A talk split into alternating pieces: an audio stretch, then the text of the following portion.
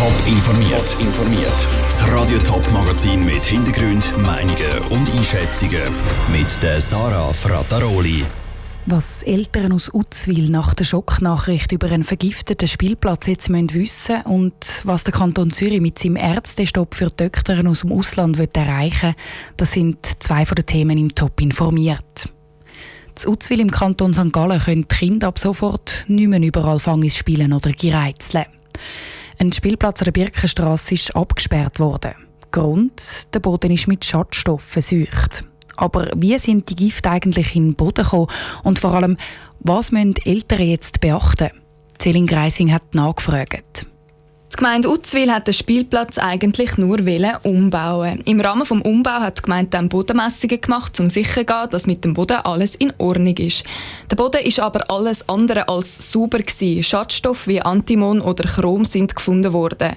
Die Gemeinde Utzwil hat dann den Kanton eingeschaltet. Aline Lohr ist beim Kanton St. Gallen zuständig für den chemischen Bodenschutz. Sie sagt, dass der Kanton sich nicht erklären kann, wie die Schadstoffe in den Boden gekommen sind. Das können ganz viele verschiedene Einflüsse sein sein. Also es kann über die Luft kommen sein, das kann aus Industrie kommen sein. Das Feld ist mal als Acker für Hörnäpfel genutzt worden, sind das Pestizide. Es hat überhaupt keinen Hinweis gegeben, dass die dort sind. Darum ist es noch schwieriger zu erklären, wie das zustande kommt. Der Bodenschutz vom Kanton St. Gallen hat dann entschieden, der Spielplatz muss abgesperrt werden. Trotz dieser Nachricht müssen sich die Eltern von den Kindern, die dort gespielt haben, aber keine Sorgen machen, versichert Aline Lohr vom Bodenschutz St. Gallen. Wir wissen, dass die Belastung schon seit längerer Zeit dort ist. Wir haben aber das Glück, dass in der Schweiz Grenzwerte nach dem Vorsorgeprinzip festgelegt werden. Also wir haben strenge Grenzwerte und das Kind kann einen Einfluss haben, wenn es mehr als 100 Mal im Jahr effektiv Boden gegessen hat auf dem Spielplatz.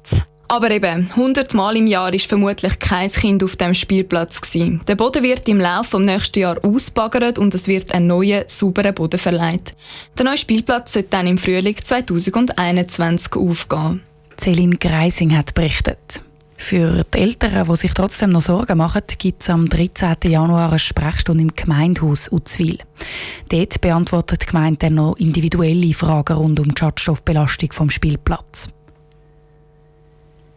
Wer zum Doktor geht, der gehört in der Praxis häufig kein Schweizerdeutsch, sondern Hochdeutsch. Die Schweiz ist ein beliebter Arbeitsort für Ärzte aus ganz Europa. Der Kanton Zürich schiebt dem jetzt einen Riegel. Ab sofort gilt ein Ärztestopp. Das heisst, Doktor, die frisch in die Schweiz kommen, dürfen in Zürich nicht mehr arbeiten. Was der Kanton damit erreichen will, im Beitrag von Sandra Wittmer. Im Kanton Zürich gilt ab sofort ein Ärztestopp. Ärzte aus dem Ausland, die keine dreijährige Ausbildung in der Schweiz gemacht haben, dürfen nicht mehr in Zürich arbeiten. Das hat der Regierungsrat so entschieden. Betroffen von dem Entscheid sind die meisten Töchter mit Facharzttitel, sagt der Kantonsarzt Brian Martin. Da gehört zum Beispiel dazu ähm, Chirurgen, Orthopäden, Dermatologen, um nur ein paar zu nennen. Es gibt im Ganzen 46 verschiedene Facharzttitel in der Schweiz. Doktor, die für die Grundversorgung zuständig sind, haben nichts zu befürchten. Das heisst, dass unter anderem Hausärzte, Kinderärzte und Jugendpsychiater nicht betroffen sind. Auch Spitalärzte dürfen in die Schweiz arbeiten. In etwa eineinhalb Jahren wird so eine Zulassungsbeschränkung höchstwahrscheinlich auch auf nationaler Ebene Pflicht. Und genau darum wird der Kanton Zürich jetzt schon aktiv. Befürchtung, die man hatte, ist die, dass in einer Art Torschlusspanik der Kanton Zürich, wo ja sehr ein attraktiver Arbeitsort ist, könnte da noch genutzt werden von einer großen Zahl von Ärztinnen und Ärzten aus dem Ausland. Und das könnte dann natürlich zu einer starken Zunahme von den bei uns tätigen Ärztinnen und Ärzten führen. Jede neue Ärztebewilligung verschluckt aber auch einen Haufen Geld. Darum will der Kanton Zürich einen Ansturm von ausländischen Bewerbern vermeiden, sagt der Generalsekretär der Gesundheitsdirektion Direktion Walter Dietrich. Jedes Gesuch eine halbe Million Franken quasi zusätzliche Kosten zulasten von der obligatorischen Krankenversicherung tut verursachen, dann hat das natürlich wirklich negative Auswirkungen auf die Kostenentwicklung in der obligatorischen Krankenversicherung. Der Kanton Zürich ist einer der letzten Kantone, der so einen Ärztestopp umsetzt, bevor es schweizweit Pflicht wird. 22 andere Kantone haben es den Zürcher vorgemacht. Sandra Witzmer hat berichtet. Ob es den schweizweiten Ärztestopp gibt, das entscheidet sich dann im Frühling. Der Ständerat hat dazu schon Ja gesagt. Der Nationalrat der entscheidet dann eben im Frühling. Der Mordfall von Poppelsen im Kanton Zürich geht vor Gericht in die nächste Runde. Zur Erinnerung, vor Gericht steht ein Ehepärli und ein Kollege von dem Ehepärli. Sie sollen zwei Männer aus Geldgier umgebracht haben. Eine Leiche haben sie im Garten vom Ehepaar vergraben, eine eben zu Poppelsen im Wald. Der Haupttäter, der Ehemann, der hat zwar zugegeben, dass er die beiden Männer umgebracht hat, er sagt aber, er hätte das gar nicht wählen und sei schon gar nicht geldgierig gewesen, sondern er sei von der Mafia bedroht worden. Ein ziemlicher Krimi also. Vivian Sasso, du bist heute am fünften und letzten Verhandlungstag vor Gericht mit dabei gewesen. Wieso zieht sich der Prozess denn so in die Länge? Die Staatsanwaltschaft fordert, dass alle drei Beschuldigten das Leben lang eingesperrt werden. Und der Haupttäter soll zusätzlich verwahrt werden.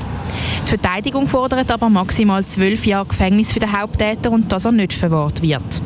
Verwahrung oder keine Verwahrung? Um diese Frage geht es heute. Um das zu entscheiden, hat das Gericht beim letzten Prozesstag nochmal ein Gutachten verlangt, das jetzt eben heute besprochen wird. Und das Gutachten das hat eben unter die Lupe genommen, wie groß das der Rückfallgefahr ist vom Täter. Zu welchem Schluss ist denn der Gutachter jetzt gekommen? Das sei laut dem Gutachter schwierig zu sagen. Sicher ist aber, dass der Anklagte in schwierigen Lebenssituationen bereit wäre, weitere Straftaten zu machen und über Leichen zu gehen. Das hat er ja in der Vergangenheit bewiesen. Und dass das im Alter zurückgeht, sei unwahrscheinlich. Es könnte aber sein, dass der Haupttäter in Haft genug reflektieren kann, um sich zu ändern. Psychisch krank ist der Täter laut dem Gutachter auf jeden Fall nicht. Darum könnte es sein, dass er sich bessert und nicht mehr rückfällig wird. Und zu dem neuen Gutachten, das heute vor Gericht präsentiert worden ist, haben nochmal beide Seiten Stellung genommen, also Staatsanwaltschaft und auch Verteidigung. Hat sich dann nach dem Gutachten jetzt nochmal etwas an den Forderungen vor Gericht geändert?